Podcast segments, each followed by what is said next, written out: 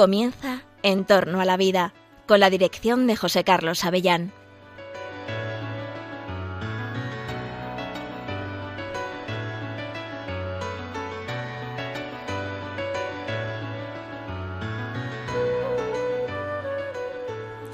Buenos días o buenas tardes, queridos oyentes de Radio María.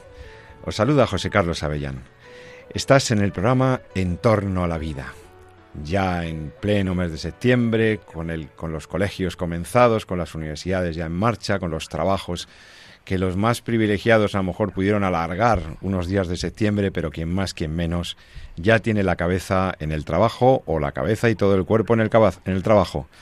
Y así pues recomenzamos un, un curso pues con toda ilusión porque siempre está llamado a darnos a, darnos alegrías estamos, ante una oportunidad no estamos estamos viviendo.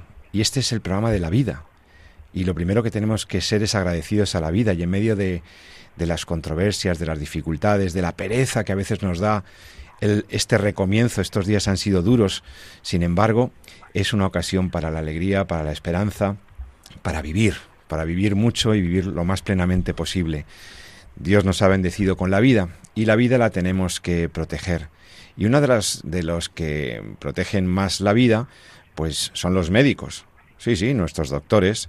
Este programa, sabes que muchas veces hablamos de temas de salud, de novedades eh, en la tecnología médica, novedades en las investigaciones biotecnológicas, siempre de la mano de expertos que nos ayudan a ver si estos avances, si estas ciencias médicas y estas biomedicinas pueden ayudar realmente al ser humano, qué límites éticos tendrían en su uso y aplicación, y ese es el sentido de nuestro programa. Reflexionar, te, invito a que te quedes en los próximos 45 minutos para reflexionar sobre temas que te van a interesar, que te van a interesar porque hablamos de la vida y de la salud, y de la enfermedad y de cómo afrontar muchas situaciones. Y hoy nos queremos fijar en estos, en estos amigos que son los médicos, los amigos de la vida, los que nos ayudan a sobrellevar las enfermedades y los que siempre intentan curarnos. ¿Por qué? ¿Y por qué nos queremos fijar en los médicos hoy?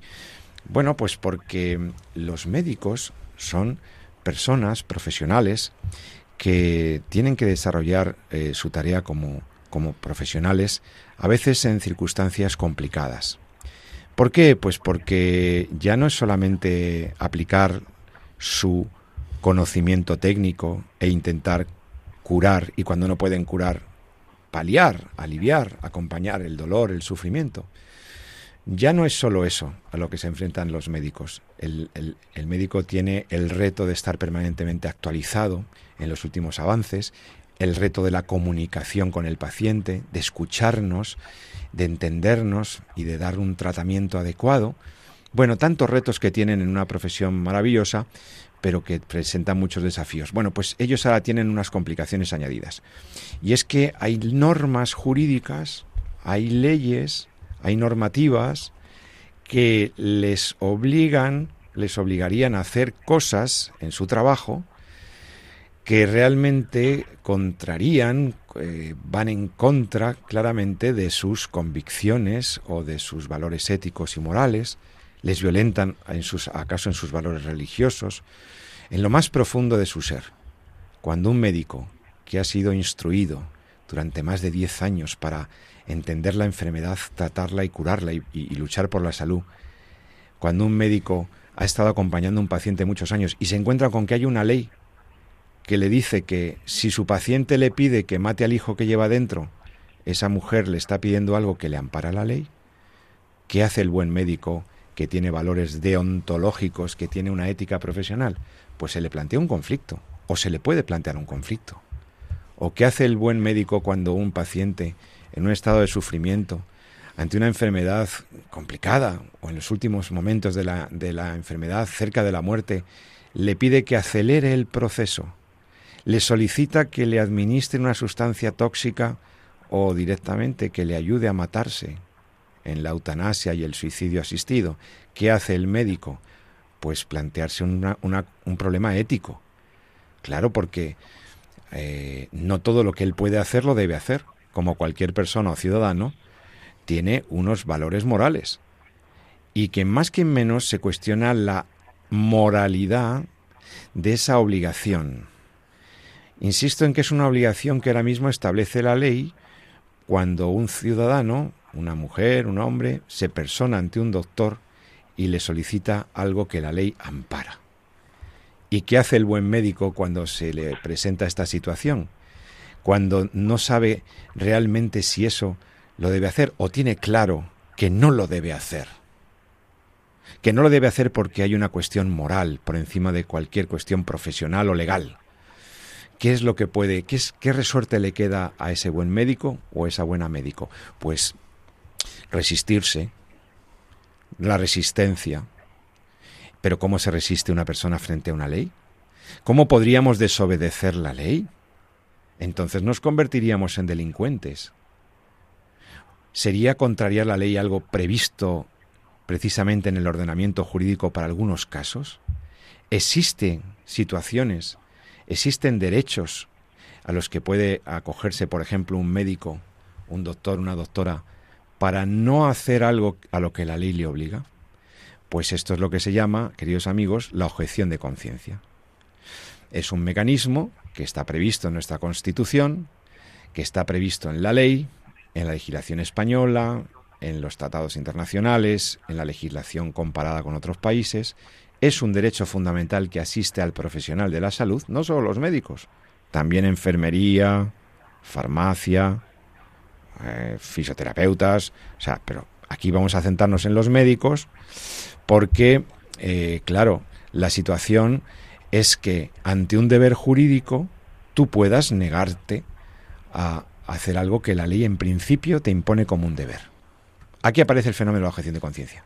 Y aquí aparece el problemita jurídico, social, moral, que muchas personas viven con, con, difíciles equilibrios porque hay que solicitar ante el colegio de médicos, hay que avisar de que tú eres un objetor de conciencia, porque los compañeros miran raro al que se niega a hacer un aborto o al que se niega a hacer una eutanasia a su paciente.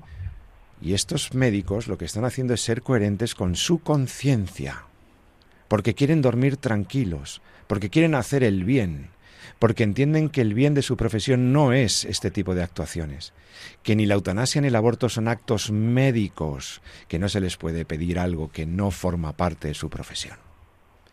Planteado está el problema, pero difícilmente gestionable muchas veces, en ocasiones.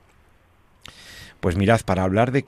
Pero, pero es que la cosa ha avanzado, porque claro, estaba previsto en la Constitución, los médicos objetaban, objetaban masivamente al aborto, ahora empiezan a objetar a la, a, la, a la, eutanasia, pero ha venido una legislación nueva. En los últimos años hay leyes nuevas. Tenemos ley de eutanasia desde hace dos años. Ahora cumple dos años de, entrar, de su entrada en vigor.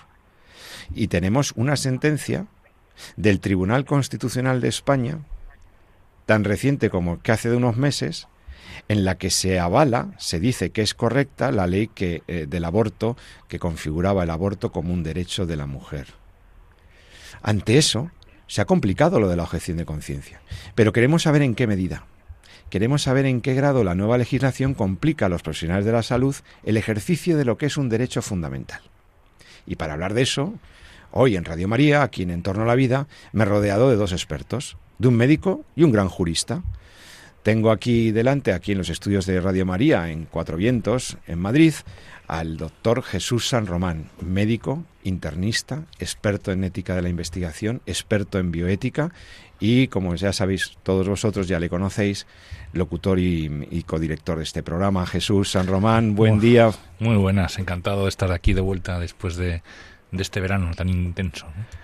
El verano ha sido bueno y ahora volvemos al curso y nos enfrentamos a las realidades. Y las realidades incorporan normas jurídicas nuevas, normas jurídicas que ya se están aplicando y ante las cuales los médicos tenéis nuevas situaciones complicadas. Me sí, temo. Sí, bueno, es, eh, ya se veía venir también. Quiero decir, eh, ya nos enfrentamos a esto con el tema del aborto, no ha dejado de ser un caballo de batalla, incluso desde el quizá más evidente desde el año 2010, cuando se cambió por primera vez la ley de aborto, pasó a ser ese aborto libre los primeras las primeras semanas de la gestación y a partir de ahí pues esa inclusión en, un, un derecho entre comillas eh, bueno pues eh, lleva al terreno de debate el tema de la obligatoriedad que tiene el Estado de garantizar la prestación mientras que antes era un ilícito un estaba despenalizado y por tanto tampoco había que hacer mucho más, ¿no? Ahora ya, eh, ya sí que te tienes que manifestar como objeto, no digamos la ley de la eutanasia, que bueno, pues complica quizá todo un poquito más, genera ese registro, ¿no? Donde tenemos que apuntarnos todos como, y ser marcados y sobre todo que te quita el hecho de objetar, como luego iremos viendo a lo largo del programa, te elimina, no te saca fuera del proceso asistencial de tu paciente en los últimos momentos de su vida, ¿no? Claro, porque cuando tú te significas, siquiera lo hayas escrito preventivamente o sea sobrevenidamente, ante la petición sobrevenida, no esperada de tu paciente, al que cuidas a lo mejor hace años y de repente te dice, no, yo ya no quiero más y además como tengo la eutanasia quiero que, me, que acabes con mi vida. Ante eso, ante eso, pues solo queda la objeción de conciencia. Eh, bueno, hablar con el paciente, seguramente intentar que lo valore bien, pero cuando ya lo ha valorado dos médicos y, y tú estás ahí y está autorizado por la norma, pues se genera el conflicto o el posible conflicto interior y, externo también, porque al significarse, como bien decías Jesús, pues luego hay unas consecuencias en el ámbito clínico, en el ámbito, en el ambiente de, del servicio médico, en fin, hay muchas, eh, digamos, eh, consecuencias y que, que pueden complicar la vida. Pero vamos a ver en este programa, hace como un mes o así, ya como cuatro o cinco programas, le echamos un vistazo a la aplicación de, de, la ley y comentamos así brevemente la famosa sentencia del Tribunal Constitucional que mm, avalaba la constitucionalidad de la ley del año 2010 y que incluso pues ya de facto pues daba por daba por asumida la reforma del 2023. Hablo de la ley del aborto, una ley que configuró el aborto, la práctica del aborto voluntario, voluntario como un derecho y por eso, como hay un nivel jurídico aquí importante, y, queremos hablar de objeción de conciencia, pero también de las novedades legislativas, pues tenemos la suerte de contar hoy en el programa, aquí en Entorno a la Vida, con la opinión y participación y el asesoramiento de un, de un experto, un profesor y amigo muy, muy querido, el doctor José Antonio Díez, doctor en Derecho por la Universidad Complutense, se especializa en temas de bioética desde hace muchos años, eh, es cofundador y dirigente muchos años de la Asociación Nacional para la Defensa de la Objeción de Conciencia, de ANDOC. ANDOC es la asociación que en España asesora, informa y difunde la cultura de la objeción de conciencia y además es profesor universitario, es profesor en la Universidad Internacional de La Rioja, es profesor en diversos eh, grados y posgrados de temas jurídicos, filosofía del derecho, bioética, bioderecho, etcétera, etcétera. José Antonio Díez, eh, querido amigo, buenos días o buenas tardes, ¿cómo estás? Buenos días, muy bien, muy, muy contento de estar aquí con vosotros y agradecido a la presentación que me has hecho. Que, no, como no se me ve la cara, no es lo rojo que me he puesto. con, las, las alabanzas están muy lejos de ser realidad. Bueno, bueno, no, aquí, aquí hacemos un casting muy importante de quienes seleccionamos mucho a nuestros invitados expertos. Aquí solamente viene gente que ha trabajado los temas y tú eres uno de ellos, gracias a Dios, porque te ha interesado la bioética y te ha interesado la objeción de conciencia en particular. Yo he descrito un poco el fenómeno de la objeción de conciencia, pues como ese mecanismo previsto en la ley para que una persona pueda Em, quedar, digamos, eh, excluido, inhibirse del cumplimiento de un deber jurídico, de un deber que establece una norma, normalmente una ley. Y eso ha sido, eh, vosotros en la larga trayectoria de Andoc habéis hecho una labor eh, fabulosa en la difusión de una cultura de la objeción de conciencia, porque la objeción de conciencia es vista con recelo por propios y extraños, ¿verdad? Una especie de recelo. Oye, estos que son listillos que no quieren cumplir con la ley, pero vamos a ver si está la ley, que tienen que decir nadie, ningún médico el médico tendrá que hacer lo que dice la ley, ¿no? Y entonces se genera una especie de recelo o desconfianza hacia el mismo derecho constitucional a la objeción de conciencia, ¿no es así? Sí, bueno, yo creo que primero de todo hay que decir que Andoc nació con una voluntad de defender eh, uno de los principios básicos de todas las constituciones modernas, que es la libertad ideológica y de conciencia. y la libertad profesional. Eh, no, no propiamente eh, solo la objeción, sino la objeción que está fundada en, en la libertad, en la libertad de disentir en la libertad de actuar con las propias convicciones y con tu propia ética profesional. A partir de ahí es cuando hay legislaciones que, eh, digamos, te, te, llevan a actuar en contra de tu libertad de conciencia y eh, a la postre también de tu conciencia. ¿no? Entonces, efectivamente, en, temas muy concretos, como el aborto, la eutanasia, y en algunas cosas también referentes a aspectos del comportamiento de las organizaciones religiosas en la vida social, pues eh, los conflictos de objeción de conciencia eh, son cada vez más, más numerosos, más complejos y, en fin, y, la tendencia es que vayan aumentando en la medida en que hay una legislación enormemente intrusiva, no solamente en la medicina, en otros muchos aspectos. Por ejemplo, José Antonio, otros aspectos en donde se ve amenazada la libertad de las personas eh, claramente y que os haya preocupado en los últimos años, aparte del ámbito médico-sanitario? Sí. Bueno, está la educación, Está también, eh, pues digamos, aspectos que tocan a la libertad de, expresión, ¿no? Y a la libertad profesional, ¿no?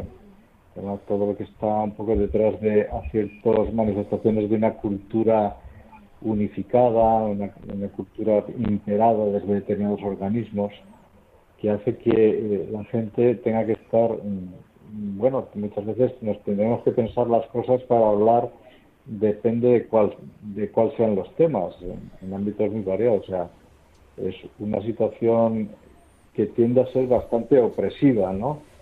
Eh, y que, bueno, lo primero es darse cuenta y, después tratar de que, se imponga la libertad y el sentido común, ¿no? O sea, la objeción de conciencia de alguna manera es, es un accidente.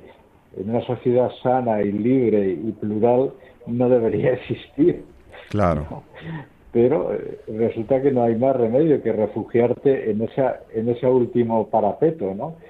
que es la objeción de conciencia.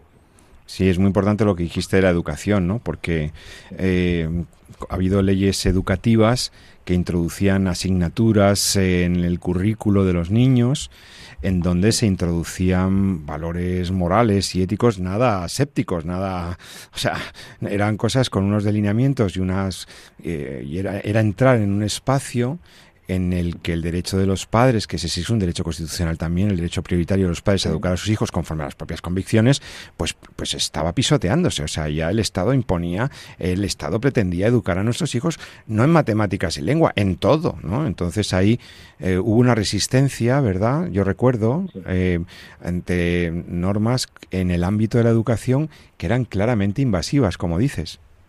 Sí, sí, sí, eso fue hace como unos 15, 14, 15 años. Bueno, oye, y, y, y, luego, yendo un poco a la filosofía de esto, en realidad quienes defienden la objeción de conciencia no defienden ninguna circunstancia que no sea asumible en un estado de derecho, ¿no? No sois sois gente que somos gente que defendemos la objeción de conciencia porque es un síntoma de la libertad, de libertad individual frente a, frente a leyes que se han excedido, que se han extralimitado o que pretenden hacerlo, ¿no? Y en todo caso, el legislador puede eh, legislar lo que cree bueno para el bien común, vamos a presumir que busca el bien común, pero, pero el ciudadano medio puede encontrar situaciones concretas en las que deba poder manifestar esa disconformidad, ¿no? Sí, bueno, ahí yo creo que también, yo lo digo muchas veces que me toca hablar en, a públicos muy distintos, porque eh, digo, tienes que tratar de ponerte en la mentalidad actual. O sea, para entender la objeción de conciencia, primero hay que dar algún valor a la conciencia. Si, si, la conciencia ha sido sustituida por la, por la ley del momento, la conveniencia, la oportunidad o, o, el consenso mayoritario. O el consenso. Entonces, eh, es que no puedes seguir hablando, porque estás hablando de un término, de un aspecto del ser humano al que no se le da el, valor que le dieron ya los primeros los primeros padres de las constituciones modernas que no eran precisamente gente de ideas conservadoras sino de gente que eh, por razones más o menos aceptables se oponían a digamos a la al abuso de al abuso de poder era una herramienta frente a la de abuso de poder claro y ahora quizás de una manera más más más civilina más pues eh, sigue sigue sigue estando muy presente ese abuso ese abuso de poder ¿no?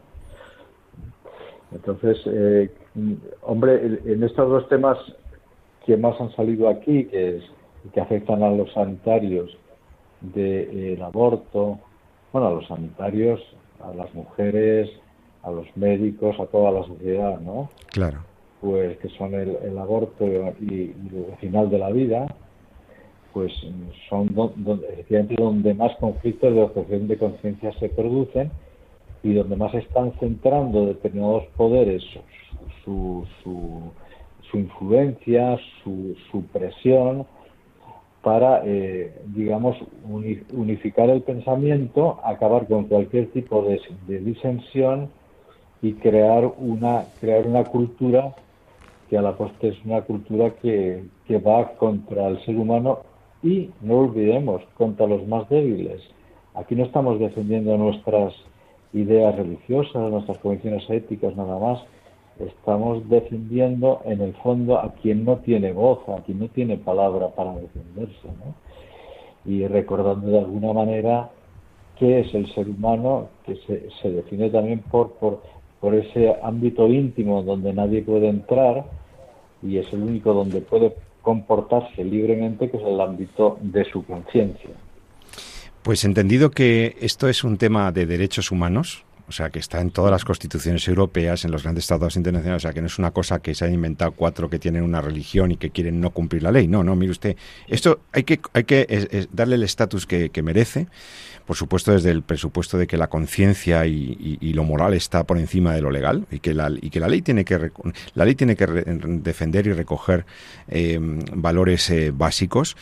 Y dicho eso, y claro está que en nuestra cultura eh, occidental está asumida la objeción de conciencia, mm, se dan la circunstancia de que en algunos ámbitos, como el ámbito médico-sanitario, etcétera, donde hay más circunstancias de vulnerabilidad, etcétera, ahí acusadamente se ha sentido el, lo que yo llamaría una tentación eh, totalitaria del legislador que ha establecido claramente unos, unos criterios al margen de la realidad del embrión humano, al margen de la realidad de la dignidad del paciente muriente, etcétera, y al margen de toda información eh, de otros organismos, e impone una legislación permisiva que obliga al médico a ejecutar determinadas conductas.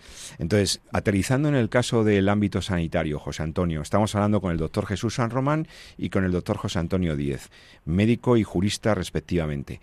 Ahora, ayudadme a entender esto y a nuestros oyentes.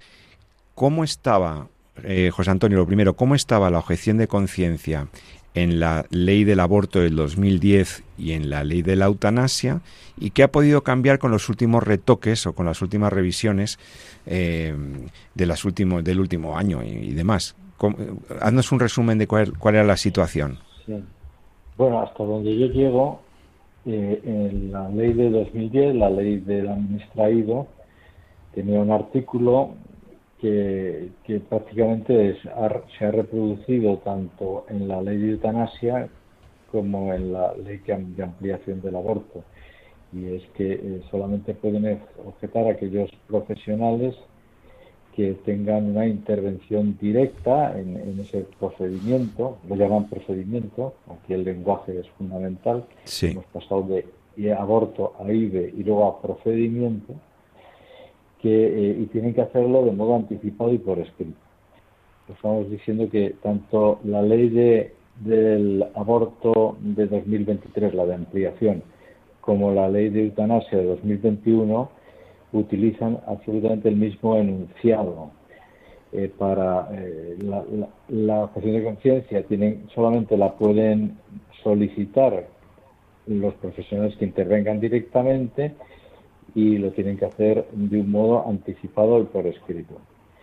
La gran diferencia entre la ley de 2010 y la ley de 2023 del aborto y la ley de eutanasia es que aún no había aparecido con carácter general el que fuera una condición para ejercitar ese derecho el estar inscrito en un registro de objetores que público, público no en el sentido de que de transparente y conocido, sino llevado por la administración pública. Esa es la gran diferencia.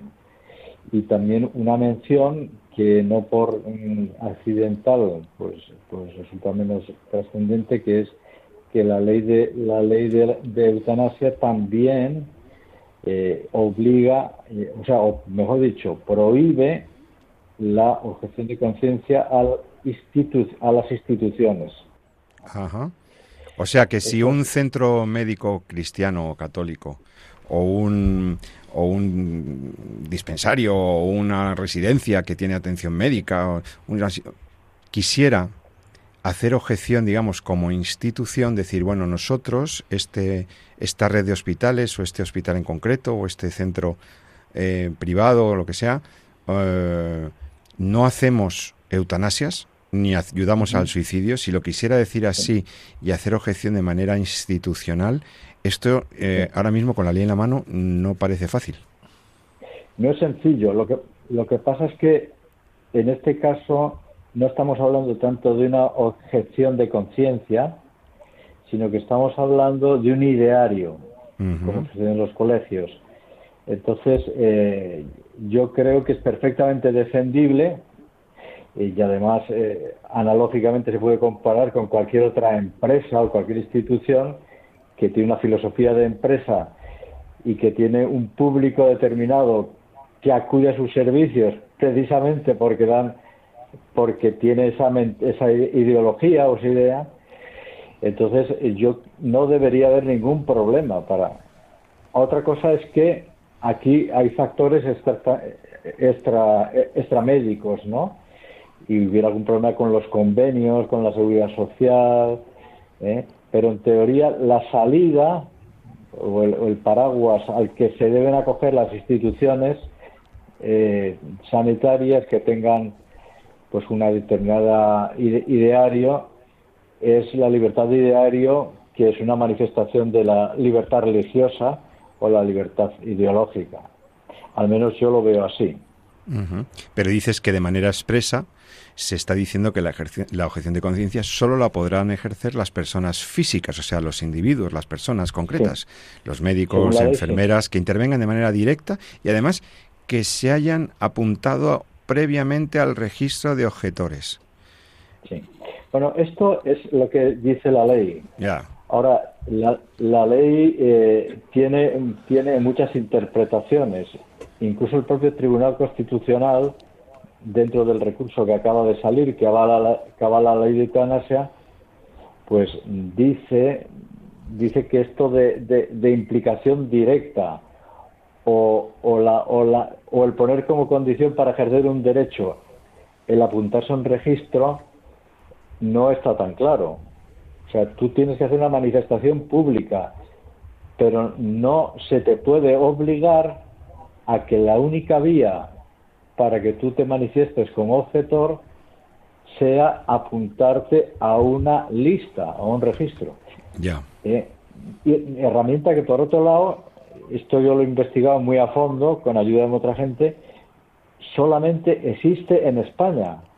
O sea, la existencia de un registro que te condiciona el ejercicio de un derecho solamente existe en España. En el resto de las legislaciones también favorables a la eutanasia o, al aborto, basta con decir a tu jefe de servicio o a tu superior o a un, a un compañero que sabes que lo va a hacer.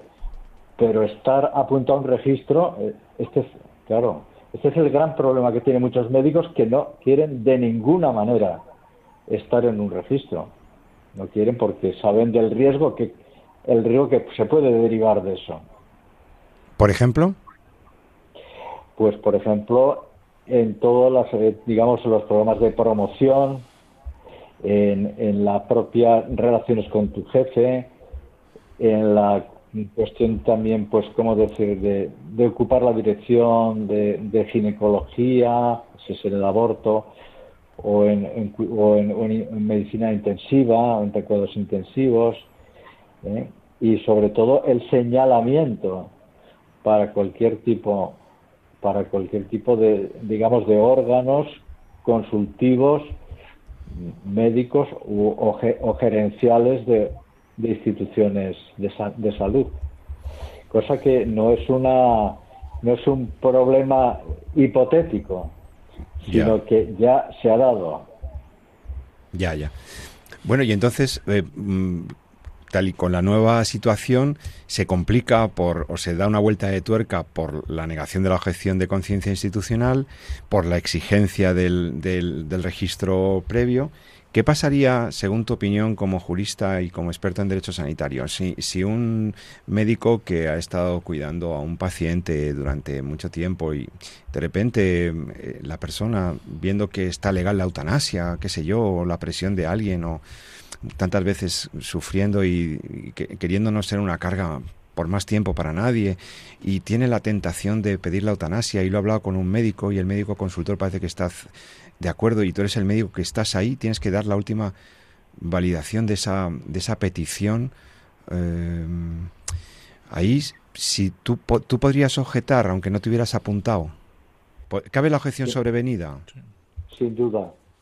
Eso es importante que lo sepan los sanitarios. ¿eh? Yo no sé, muchos nos escuchan en este programa. Es, de sentido común, es decir, que mucha gente que no se plantea a priori ser objetor, bien porque está a favor de la eutanasia en algún caso, bien porque se dan cuenta, como se dan cuenta los pocos médicos que en España practican la eutanasia, que el tomar esa decisión de acabar con la vida de un, con, de un enfermo, pues es algo que les les provoca un gran conflicto interior porque es, contra natura y contra su propia profesión.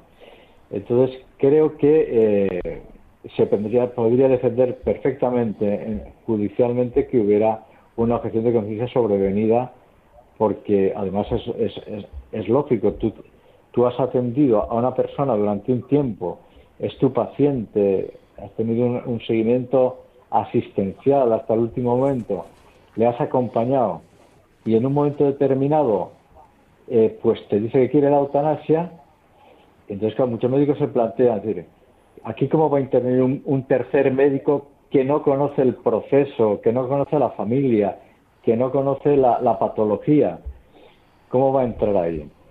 Entonces, ¿qué es lo que hacen algunos médicos o han propuesto? Que eh, el médico no puede abandonar nunca al enfermo, pero que en ningún caso él va a ser quien ejecute, quien, le, quien inyecte la sustancia letal para acabar con su vida. Pero abandonarle, eso es muy fuerte, decirle a un médico que abandone a su paciente. Y esto, desde luego, no ha caído en la cuenta la ley ni el manual de buenas prácticas que hizo el Ministerio de Sanidad poco después. No sé si se entiende esto. Sí. Sí, esta es una, si me permites, José Antonio, escucharte es un, la verdad es que es una delicia, ¿no? Porque yo creo que lo pones, estás poniendo los puntos sobre las IES eh, muy claras, ¿no? Yo quería profundizar en, en, eso, un poco de tu, visión como jurista, ¿no? Leyendo la ley hay muchas cosas preocupantes, aparte de la ley en sí misma, ¿no? Y del, de la falacia del preámbulo, ¿no? Que, que, bueno, a veces no se le da mucha importancia, ¿no? Pero que tiene su, su sentido. Pero, claro, cuando define al médico responsable, que es... Eh, quien realmente lleva y dirige ¿no? todo el, proceso de toda la prestación ¿no? de ayuda a morir, como se llama, que es la eutanasia, claro, le da unas competencias completas en todo lo que es el, la información y la asistencia sanitaria y todo su proceso asistencial. El hecho de objetar te elimina como médico responsable te saca de la capacidad de ser médico responsable y por tanto eh, conceptualmente aunque no está específicamente regulado por la ley pero conceptualmente te deja completamente fuera de su proceso de su proceso asistencial y, claro, de ahí que muchos médicos, como dices, se planteen y dicen, no, yo hasta que esto no, no, no voy a estar inscrito en ningún registro, ni voy a objetar hasta que no se llegue el, formalmente a la petición. Hay otra cosa que también como médico preocupa, ¿no? y es el, el tema de que la rúbrica, o sea, la firma, la firma inicial de la solicitud, la tiene que hacer el médico que esté, independientemente de si es objetor o no. ¿Me explico? Quiere decir, cuando el paciente solicita la, prestación, es el sistema, el médico el que la tiene que rubricar y si es objetor, pasársela a un médico responsable y en ese automáticamente ya queda fuera del proceso. Pero el primer paso lo tiene que incluso firmar el médico independientemente de sea objetor o no. Y esto hay gente que le plantea que la objeción cubre incluso ese primer acto médico de firmar o rubricar la petición del, del paciente. ¿no? En cualquier caso... ¿eh? Sí, sí, dime. Es que es obvio porque es un acto necesario y directo esa autorización que se firme que, firme el médico para avalar o no la, solicitud de eutanasia. Claro. ahí entra, por supuesto, la objeción. Entonces, la, la clave está aquí en, bueno, veremos cómo se va desarrollando, ¿no? Pero en cualquier caso, eh, sí que desde el punto de vista de los colegios de médicos, eh, hay como varios puntos que yo creo que has dejado claro. ¿no? El primero de ellos es que el, registro no es necesario, ¿no? Eh, no solamente no es necesario, sino que puede suponer una, una clarísima discriminación.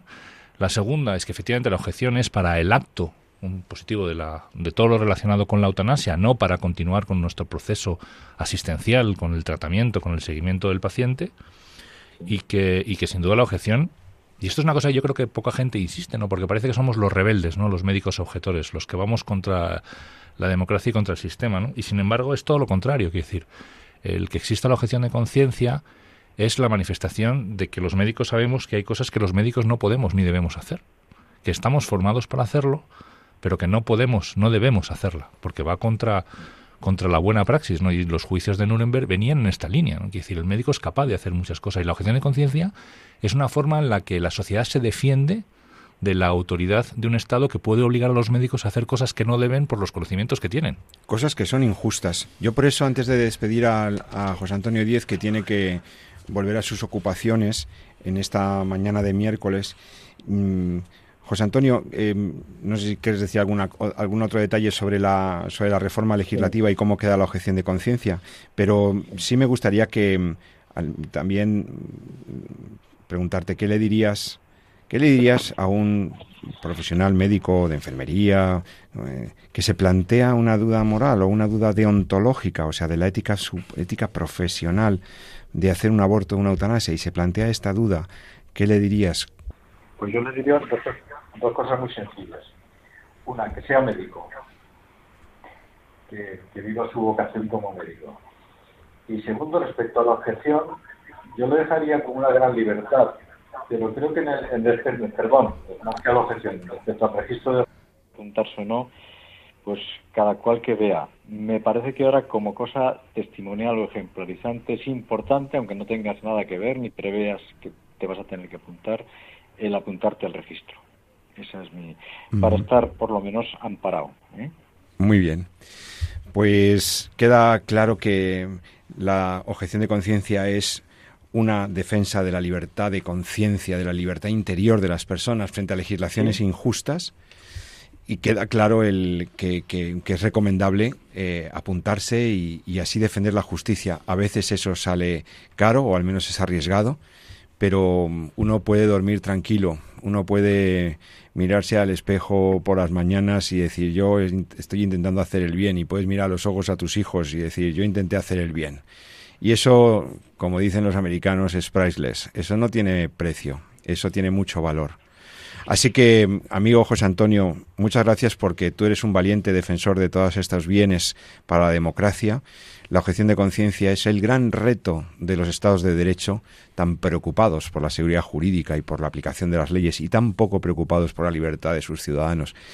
Y querido amigo, muchas gracias, eh, profesor universitario, jurista, eh, miembro y, un factotum en, en ANDOC, Asociación Nacional para la Defensa de la Objeción de Conciencia. Recomiendo a los oyentes la entrada en la página de ANDOC, la página ANDOC ANDOC andoc.es porque hay buenas noticias sobre la objeción de conciencia en España. José Antonio Díez, profesor, amigo, hasta otra ocasión. Muchas gracias. Y ahora es el momento, si os parece, queridos amigos, para hacer una pequeña pausa. Estás escuchando En torno a la vida, en Radio María. Estamos hablando de temas complicados, temas que tienen que ver con, con lo más profundo del ser humano. Y si hay algo profundo en el ser humano, es el saberse sentirse y sentirse amados. El amor. Y es algo que quiero compartir contigo, la gratitud por, por el amor recibido, por el amor recibido fundamentalmente de Dios, que nos lleva a amarle a Él. He seleccionado una canción que me gusta mucho porque me gusta mucho San Agustín y esta vieja oración de San Agustín me encanta. El tarde te amé y lo canta Pablo Martínez. A ver si te gusta. Y enseguida volvemos para los últimos retoques de este programa de Radio María de Entorno a la Vida. Hasta ahora mismo.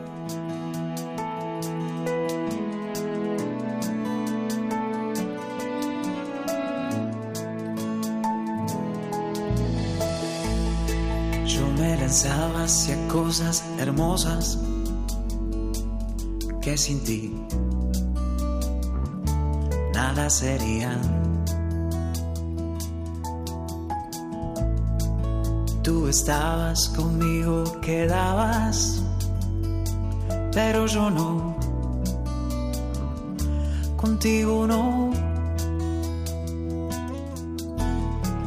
Llamaste, clamaste rompiste mi sordera, brillaste y resplandeciste, fugaste mi ceguera. Tarde te amé, hermosura tan antigua y tan nueva, yo te buscaba afuera y tú estabas dentro, muy dentro, tan dentro de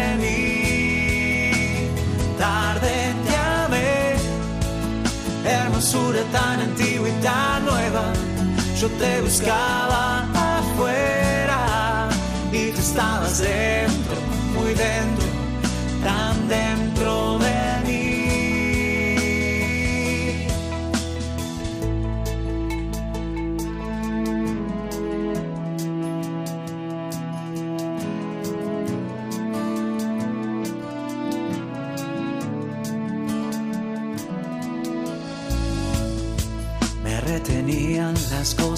preciosas que sin ti nada sería.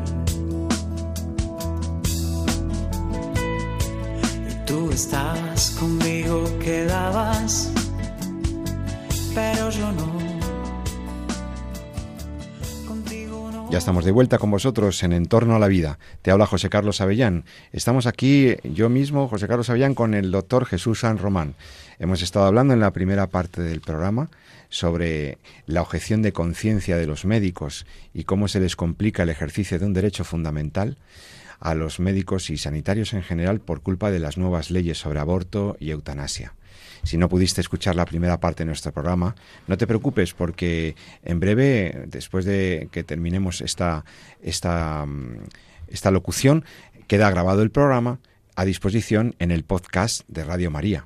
Entras en En torno a la vida eh, dentro de la página web de la, de la emisora. Entras en radiomaria.es, buscas podcast y el título del programa, En torno a la vida. Y al entrar ahí, en Entorno a la Vida, el podcast te ofrece todas nuestras grabaciones. La primera que te va a aparecer es la más inmediata, y ahí puedes escuchar el programa o la parte que te perdiste, incluso otros programas anteriores, si es que te han interesado nuestros temas.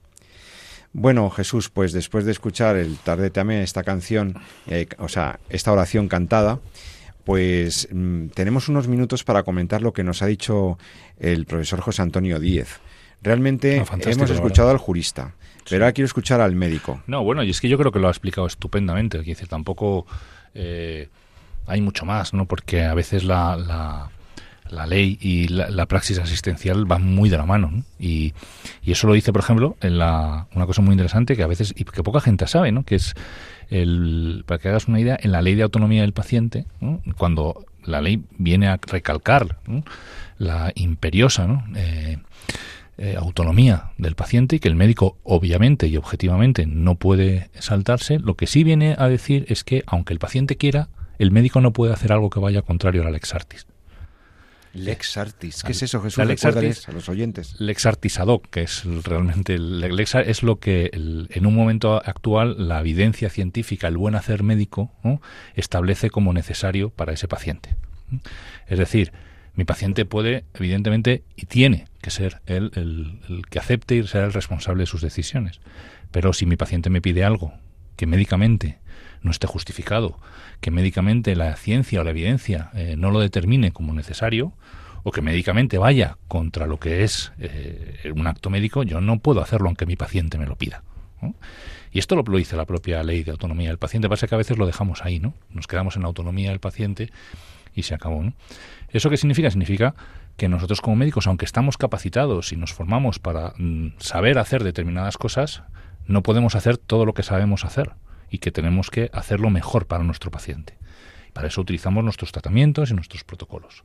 Evidentemente, quitarle la vida a un paciente no es lo mejor que podemos hacer para nuestro paciente, aunque nuestro paciente no lo pida. Y esto ya lo dijo la Asociación Médica Mundial.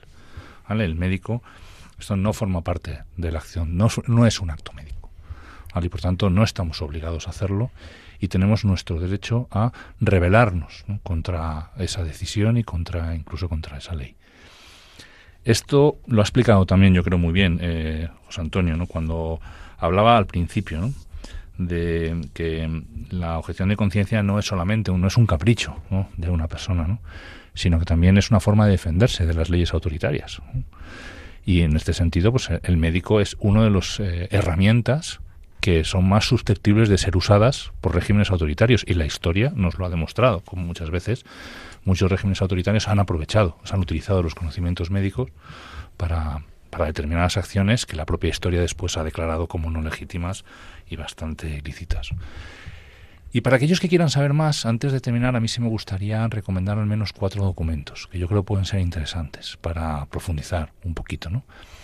El primero de ellos es el del Colegio de Médicos de Madrid. Yo creo que es un documento muy interesante que publica en enero eh, de este del año 2023 y es un pues es un documento de llamada de la Comisión Deontológica de llamada a la, defensa de la objeción de conciencia y que bueno pues se resume en que el médico pues eh, no debe hacer todo lo que sabe. Es evidente no esta es una de las grandes máximas de este programa no es decir no todo lo que podemos hacer debemos hacer no el segundo es de la Comisión Episcopal, también muy interesante, publicado también en el año 22. De, la Conferencia Episcopal. De la Conferencia Episcopal, sí, la Conferencia Episcopal española, Eso es. Es muy bonito también, eh, más enfoque, con un enfoque más de, evidentemente, de, nuestra conferencia, de nuestros obispos, y que se llama, pues, eh, para la libertad nos ha liberado Cristo. ¿no? Quiere decir, es, en el fondo la de conciencia es un ejercicio, eh, un buen ejercicio de la libertad en adhesión a lo que es la ley natural y a las leyes justas, ¿no? Y en eh, rechazo de lo que es una ley injusta que no podemos cumplir en conciencia. El documento es muy interesante, muy bonito de leer también para gente de buena voluntad, todo el mundo que quiera. Y otros dos, quizá más, eh, quizá menos conocido, pero que están ahí también, es la Carta Pastoral a los Agentes Sanitarios, la nueva Carta Pastoral a los Agentes Sanitarios, que también tiene una parte muy interesante sobre la objeción de conciencia y que, bueno, pues habla precisamente de esa obligación del, médico de hacer el, bien a sus pacientes. Y por último, uno del, Comité de Biótica de España, que hemos eh, comentado también en un programa específico y que se hizo específicamente por el tema de la eutanasia. Ahí se hablaban de cosas que comentábamos respecto a la objeción eh, institucional o a la objeción personal, etcétera, pero es un, es un, informe muy bien desarrollado del antiguo el comité antiguo, la composición anterior, donde precisamente pues determina esa necesidad imperiosa y la garantía que supone el, que la objeción de conciencia esté bien configurada. Comité de Bioética de España, sí, muy interesante. De hecho, en la página web de este organismo, cbe.es, Comité de Bioética de España, podéis encontrar diversos documentos sobre los temas de la, de la bioética, muy bien tratados y muy bien argumentados. Y por supuesto la página web de ANDOC. Y la página web de ANDOC, que también hemos recogido también y tiene enlaces a, a textos y documentos para profundizar a los que estáis estudiando estas cuestiones o a los que tenéis inquietud por saber más. De, de momento yo me quedo con dos ideas muy importantes. Que la objeción de conciencia no es una cosa caprichosa, no es una cosa de gente que quiere evadirse o dejar de cumplir la ley. No. Es un derecho constitucional con el cual se garantiza otro derecho más por encima de él, que es la libertad de conciencia. La objeción de conciencia es un desarrollo de la libertad de conciencia, como lo es la libertad religiosa, que son claves para entender lo que es un Estado de Derecho. Eso es lo que nos distingue de otros Estados, de otros modelos de Estado, la garantía y promoción de esos derechos humanos, de esos derechos naturales. Em, Como decía José Andrés, también una forma de defenderse del positivismo jurídico. Es decir, claro. de eh, que bueno que la conciencia la objeción de conciencia entonces hay que entender lo que es la conciencia la conciencia está por encima de la ley eso es y bajando al ámbito ya más práctico y más concreto nos ha recomendado que los profesionales de la salud y los profesionales en general que tengan una reserva ética seria que sean valientes que, hagan que sean astutos y a la vez valientes y que es preciso, o al menos es conveniente, apuntarse en los registros correspondientes si lo hay en tu servicio médico. Y que en todo caso, si no estabas apuntado o apuntada y se te obliga a hacer una práctica que violenta tu conciencia, la objeción de conciencia sobrevenida está garantizada también por la ley. Por lo tanto, no habría ningún problema para que en un momento determinado manifestaras tu oposición a determinada práctica. Pues nada, Jesús, eh, dejo a los oyentes la recomendación también de que nos escriban a nuestro correo electrónico por si tienen alguna pregunta o alguna sugerencia de algún tema. Oiga, pues he visto en la televisión un tema de tecnología, de tal, quiero que lo comenten ustedes porque no me quedó claro.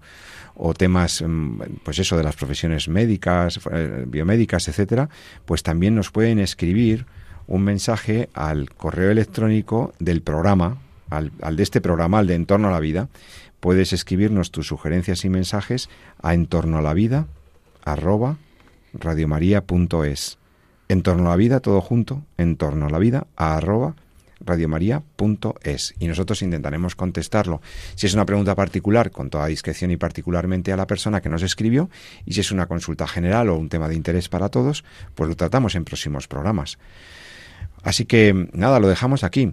Querido Jesús, doctor Jesús San Román, hasta que le sea usted leve el comienzo de curso, querido amigo. Sí, nosotros los profesores funcionamos como por años académicos. exacto. el, saludo más habitual en la universidad era feliz año, ¿no? exacto, exacto. Pues nada, que tengan un feliz día todos, que sigan en la compañía de Radio María.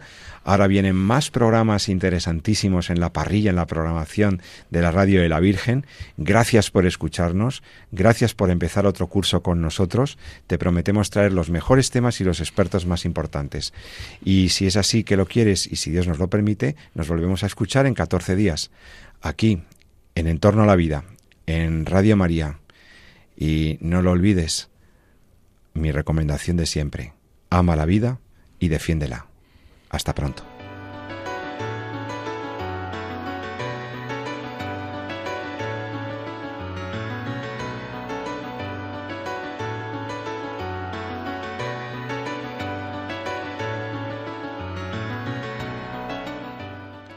Han escuchado en Radio María En torno a la vida, un programa dirigido por José Carlos Avellán.